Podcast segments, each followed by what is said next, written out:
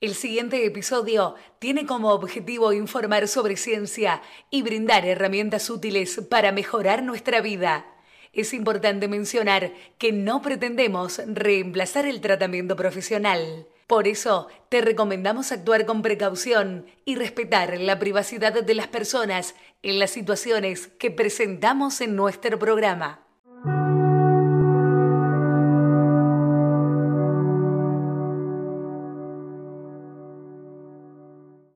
Dejar las cosas para último momento.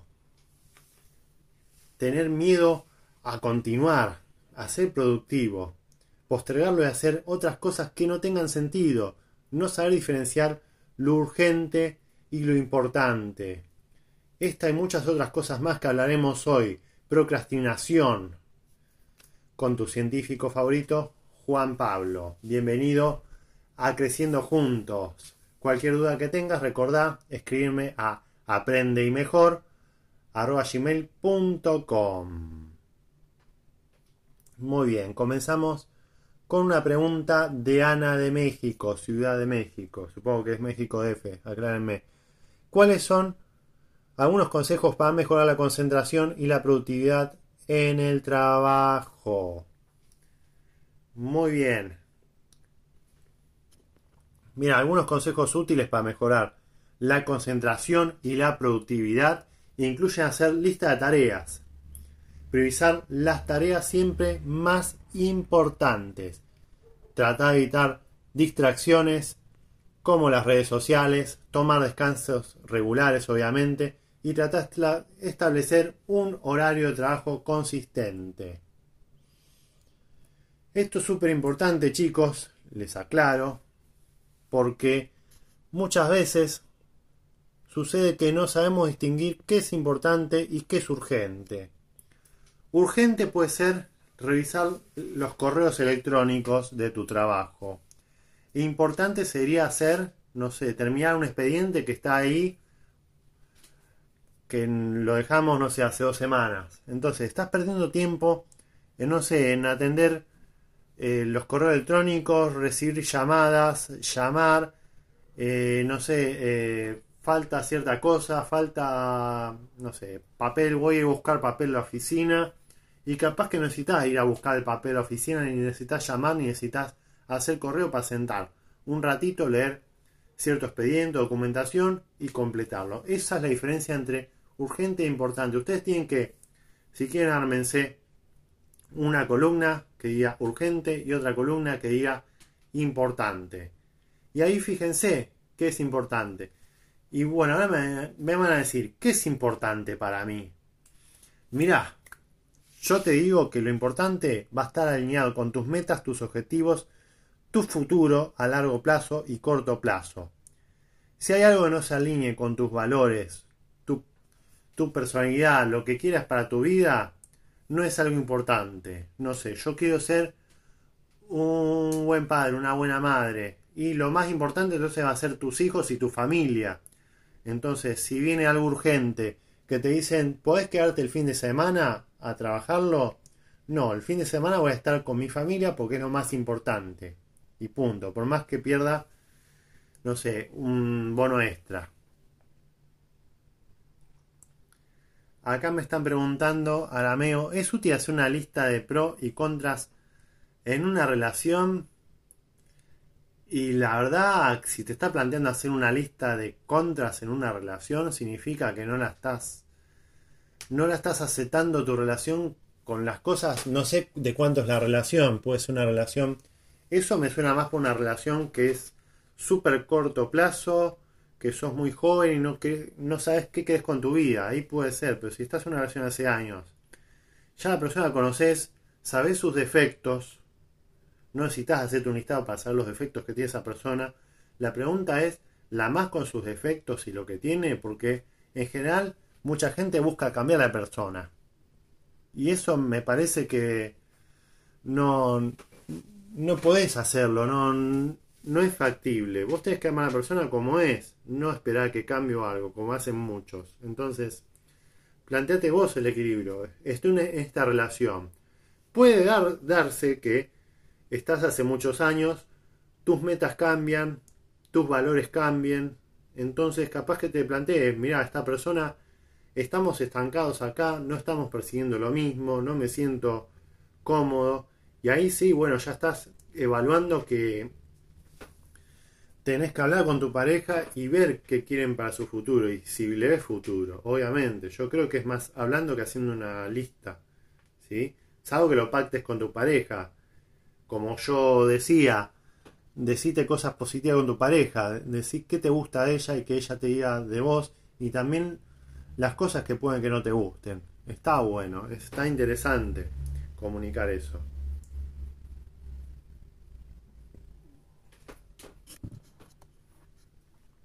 Muy bien. A ver, me escribió Juan Ignacio de Colombia, Bogotá. Hay mucha gente de Colombia, es impresionante la cantidad. Es casi tan pareja con la gente argentina. ¿Cómo puedo aprender a lidiar con el estrés y la ansiedad? Algunas técnicas para manejar el estrés y la ansiedad incluyen practicar la meditación, el yoga o la respiración profunda, hacer ejercicio regularmente, mantener una dieta saludable, dormir lo suficiente, buscar apoyo social y hablar con un terapeuta o un profesional de la salud mental. Muy bien. Siguiente pregunta es de Emma con doble M de España, Madrid. ¿Cómo puedo mejorar mi autoestima y confianza en mí misma? Algunos consejos te puedo dar, Emma, para mejorar la autoestima y confianza en uno mismo son identificar los pensamientos negativos y reemplazarlos por pensamientos positivos, hacer ejercicio regularmente, cuidar la apariencia personal, aprender nuevas habilidades y buscar apoyo social y emocional. Siempre les digo, el apoyo sobre todo, gente positiva, rodense que les va a cambiar la vida.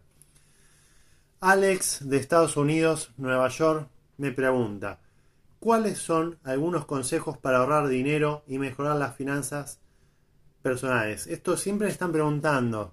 No soy financista, pero algunos consejos útiles para ahorrar dinero y mejorar las finanzas personales incluyen que hagas un presupuesto, obviamente limitar los gastos innecesarios, reducir las deudas y los préstamos, tratar de buscar alguna manera de aumentar tus ingresos, invertir en el futuro y busca asesoramiento financiero profesional. Laura, de Argentina Buenos Aires, La Matanza, me dice, ¿cuáles son algunos consejos para mejorar la comunicación en las relaciones interpersonales?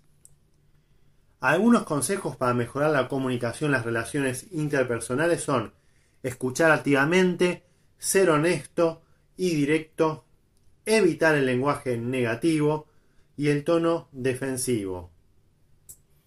Ser empático, incomprensivo, obviamente.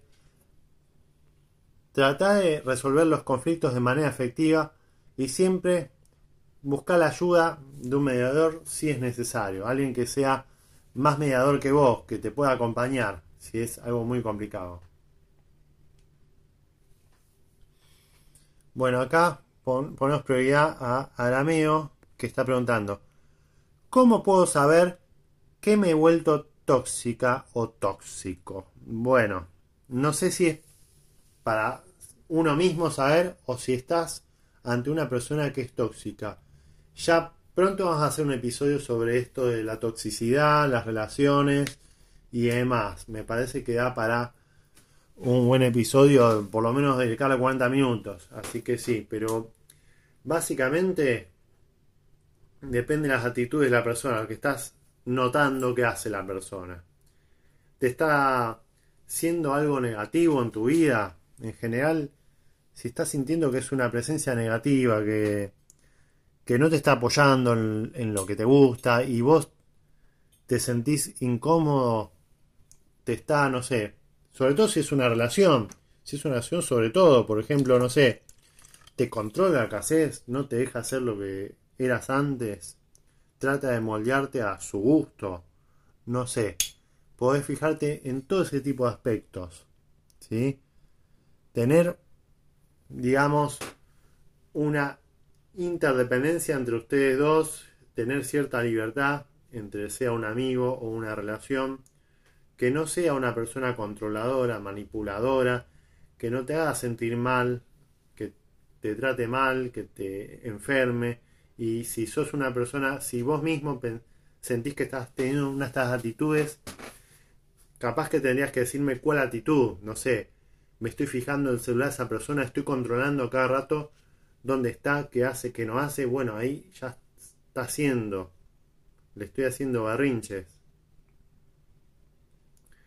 Acá preguntan, ¿cómo puedo aprender a valorarme y no sentir culpa? Son dos cosas como dos, dos temas ahí, separados, porque una cosa es que te valores y otra cosa es sentir culpa. Culpa es si estás haciendo algo que te hace sentir culpable. No es tanto de valorarse uno mismo, es algo que te estés rebajando a hacer algo y que te dé culpa y que no te puedas valorar hay que subir la autoestima de uno, hay que hacer cosas nuevas, brindarse cosas positivas en la vida. Yo, por lo menos por lo que me contaste vos, que me estás preguntando acá, sos una persona que, tiene sus hábitos, es, medita, eh, hace ejercicio, como que tiene un, cable a tierra y hace cosas para estar bien. Yo creo que eso es positivo, tenés cosas muy buenas. No sé por qué tendrías que tener culpa, porque, no sé, te falta hacer algo en tu vida, sentís que estás fallando en algo, que no estás cumpliendo con algo.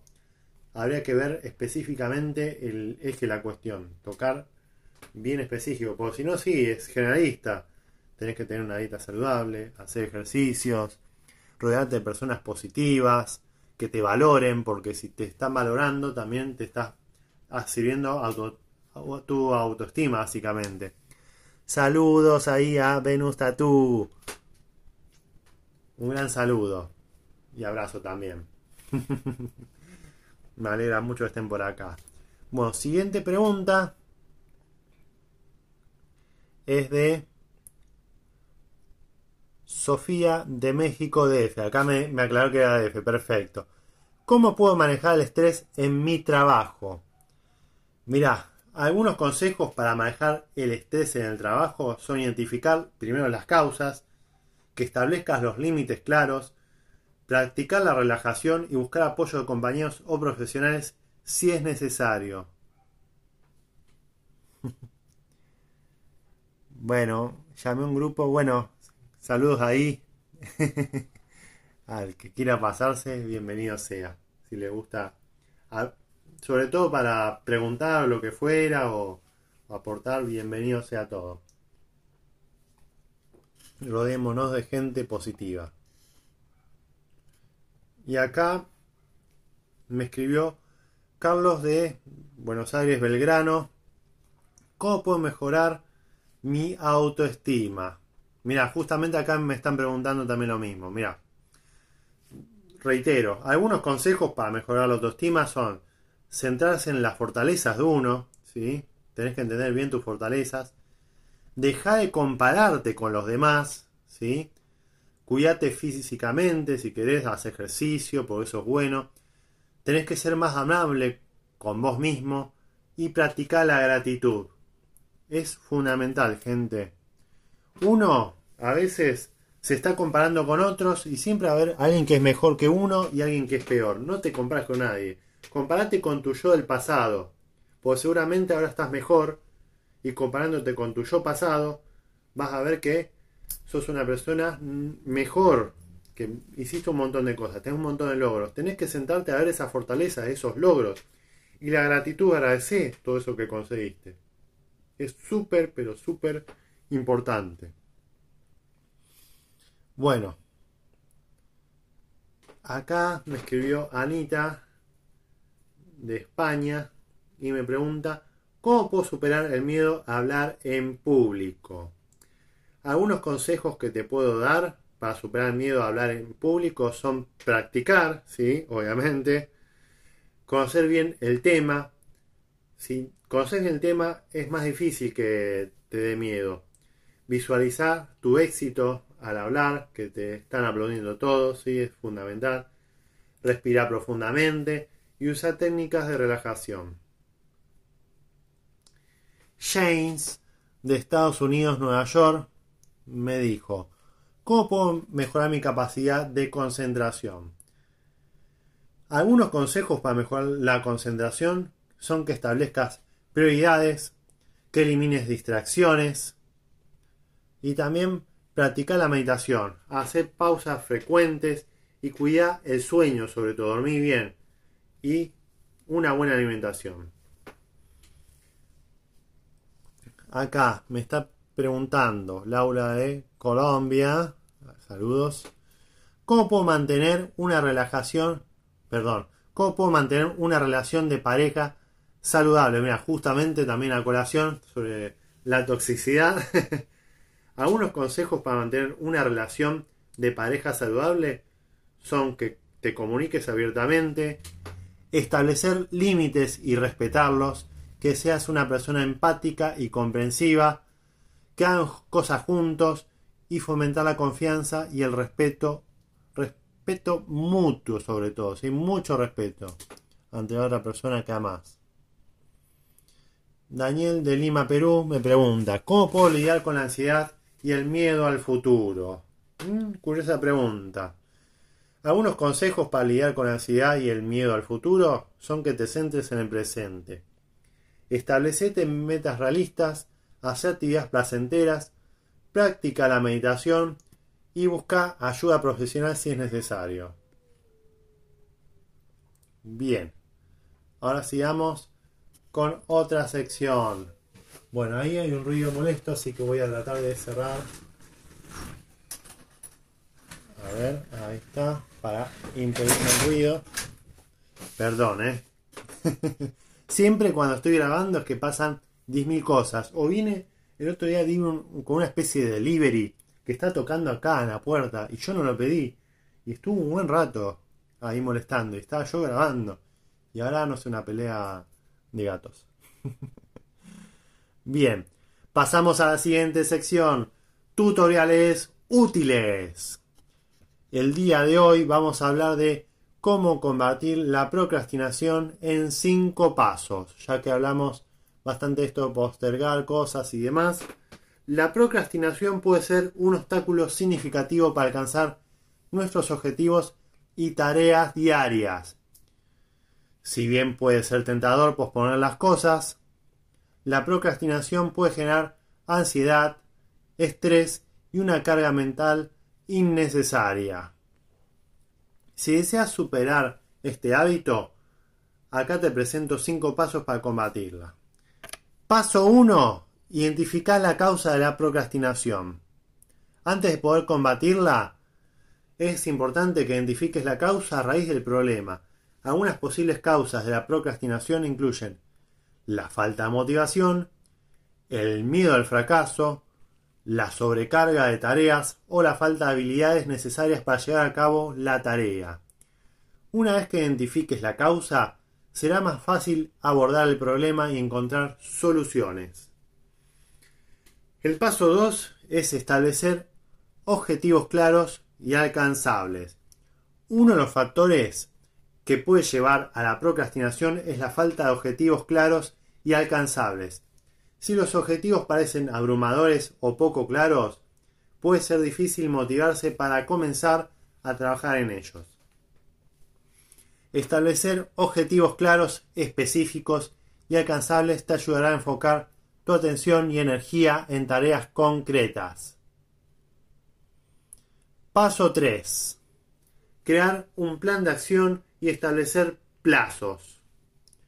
Una vez que hayas establecidos objetivos claros, es importante crear un plan de acción concreto y establecer plazos para cada tarea.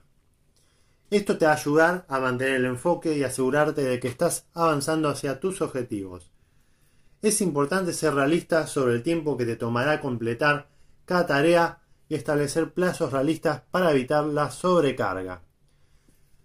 Paso 4. Eliminar las distracciones.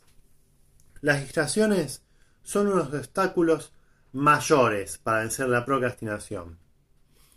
Identificar las distracciones más comunes en tu vida diaria y trata de eliminarlas o minimizarlas tanto como sea posible. Esto podría incluir apagar el teléfono, desconectar las redes sociales o trabajar en un lugar tranquilo y sin interrupciones. Paso 5. Recompensarse por el éxito.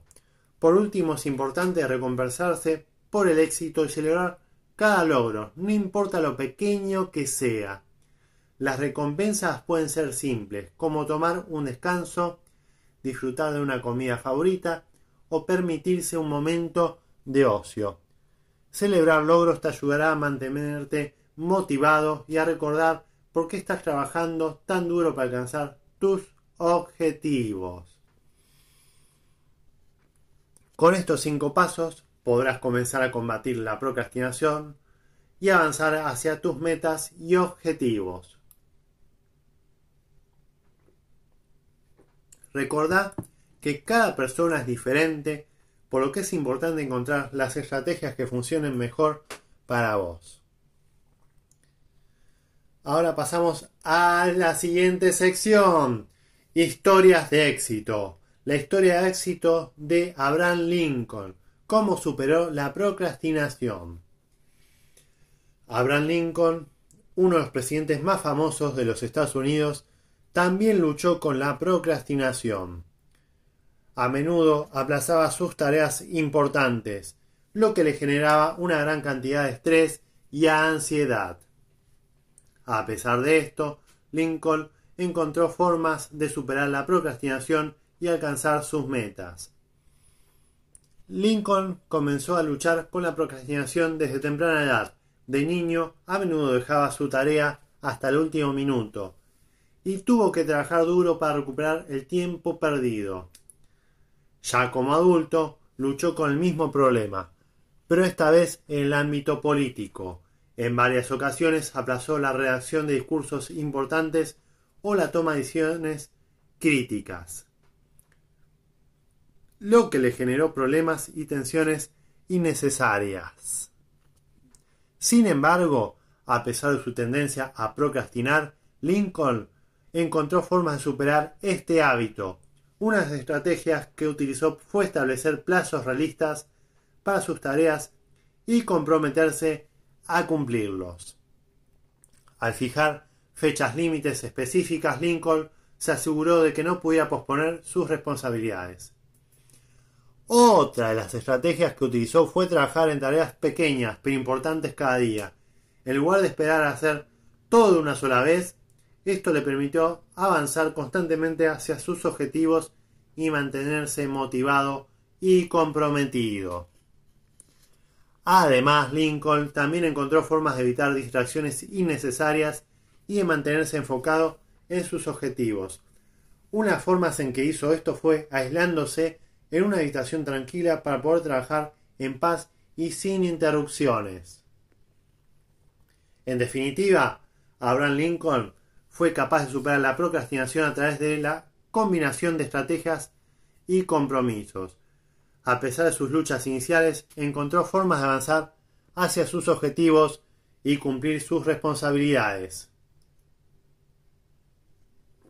Su éxito es un recordatorio de que todos podemos superar la procrastinación si nos comprometemos y encontramos las estrategias adecuadas para nosotros. Les comento que la información sobre la lucha de Abraham Lincoln contra la procrastinación y las estrategias que utilizó para superarla se basa en varias biografías que leí y escritos sobre su vida y obras. Algunos libros que exploran este tema por si quieren leerlos también es Lincoln on Leadership Executive Strategy for Tough Times de Donald T. Felix, Lincoln de The Biography of a Writer de Fred Kaplan y Team of Rivals, The Political Genius of Abraham Lincoln de Doris Kears Godwin. Además también hay varios ensayos y artículos académicos que han investigado la personalidad y los hábitos de Lincoln y cómo obviamente estas influyeron en su capacidad para liderar y tomar decisiones importantes. Gracias ahí a Venus por el apoyo se merece un gran beso y abrazo. como científico. Arameo como científico, vos o yo. No logro concentrarme. ¿Qué puedo hacer? ¿Debo preocuparme? Mirá, ya varias veces me han tocado el tema de esta concentración y, y el enfoque. La técnica Pomodoro ya la recomendé en un episodio anterior, que es tomarte ciertos tiempos, y no sé, estás 25 minutos haciendo una tarea específica, te tomas 5 minutos de descanso. Después de 4 rondas, no sé, te tomas 25 minutos de descanso y así. Te vas regulando, vos te vas poniendo los límites. Es más, hay aplicaciones de la técnica Pomodoro para dividir en ciertos plazos y ver tu rendimiento mejor. Eh, para concentrarse, obviamente también meditar, para vaciar la cabeza, perdonar, si estás vengativo con algo alguien con bronca, sacátelo de la cabeza porque eso te ocupa la, la cabeza y la energía. Y también, bueno, obviamente establecer objetivos, estar más ordenado. Sí, eso, eso también es fundamental. Saber dividir lo urgente y lo importante. La procrastinación, evitarla. Obviamente, bueno. Ahora pasamos a la siguiente sección. Momentos de reflexión. Quiero hablar de la procrastinación, que es un problema que afecta a muchas personas en diferentes ámbitos de la vida y a menudo se asocia con la falta de productividad y la incapacidad para lograr objetivos a largo plazo. Cuando procrastinamos, posponemos tareas importantes y nos enfocamos en actividades menos urgentes o menos relevantes, lo que puede tener consecuencias negativas a corto y largo plazo. A corto plazo, la procrastinación puede aumentar el estrés y la ansiedad, ya que nos sentimos abrumados por la cantidad de tareas que tenemos que hacer y el tiempo limitado en el que tenemos que hacerlas. Además, la procrastinación puede hacernos sentir culpables y avergonzados por no haber cumplido con nuestras responsabilidades, lo que afecta a nuestra autoestima y nuestra capacidad para enfrentar desafíos futuros. A largo plazo, la procrastinación puede tener consecuencias más graves en nuestra vida y en la sociedad en general. Te pongo un ejemplo. Si posponemos la toma de decisiones importantes como cuidar de nuestra salud o planificar nuestro futuro financiero, podemos enfrentar problemas más graves más adelante. Además, si posponemos la resolución de problemas sociales importantes, como el cambio climático o la pobreza, estos problemas se intensificarán con el tiempo y tendrán un impacto negativo en el futuro de la humanidad. Es importante reflexionar sobre cómo la procrastinación nos afecta a nosotros y al mundo que nos rodea. En lugar de posponer las tareas importantes, debemos enfocarnos en ellas y establecer metas claras y alcanzables para lograrlas.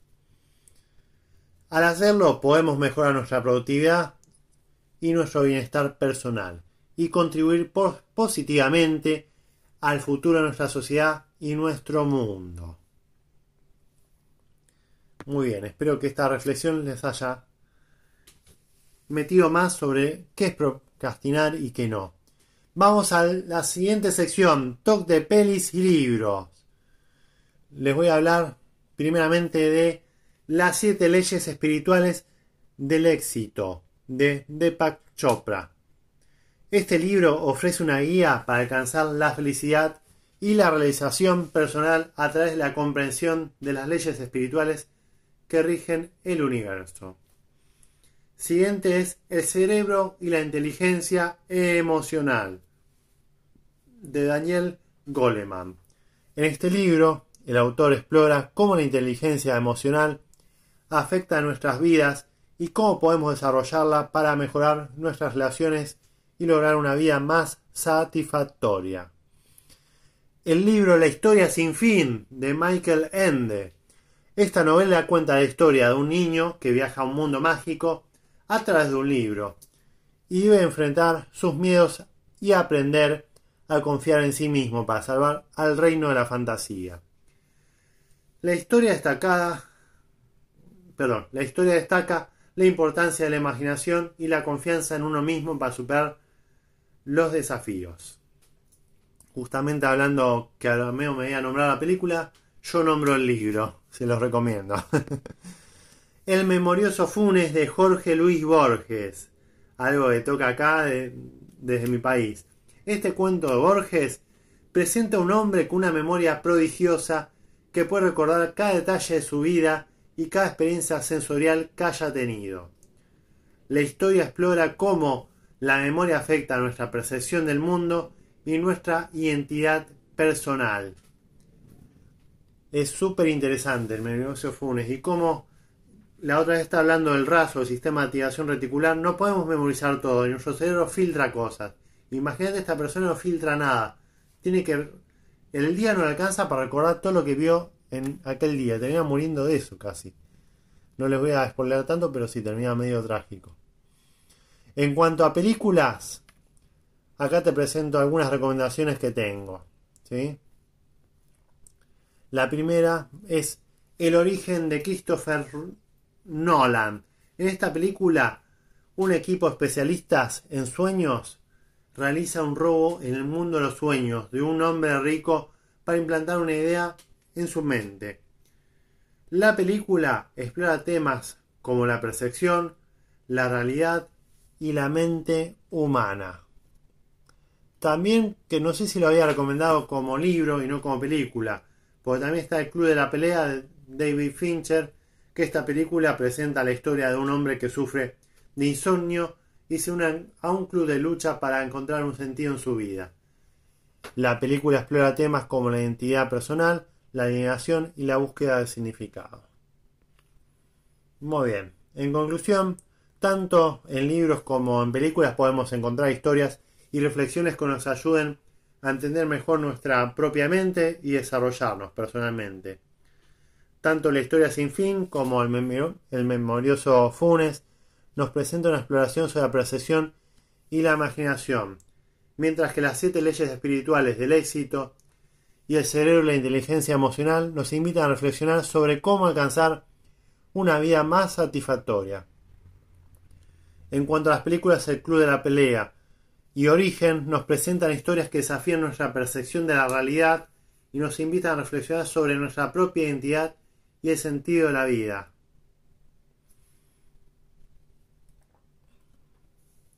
¿Recomendarías? Me preguntan Interestelar. Y no te lo puedo recomendar porque no lo vi. Así que después lo veo y, les comento si se lo recomiendo o no.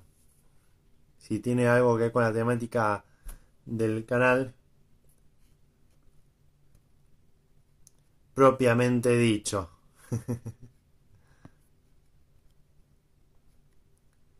Pero perfecto. Joder, me dice, no, no, no veo todo. Obviamente lo conozco de nombre, pero no me he dedicado a verlo. Como así, seguramente hay muchas otras cosas que he visto que ustedes no habrán visto. Se volvían locos las cosas que he visto.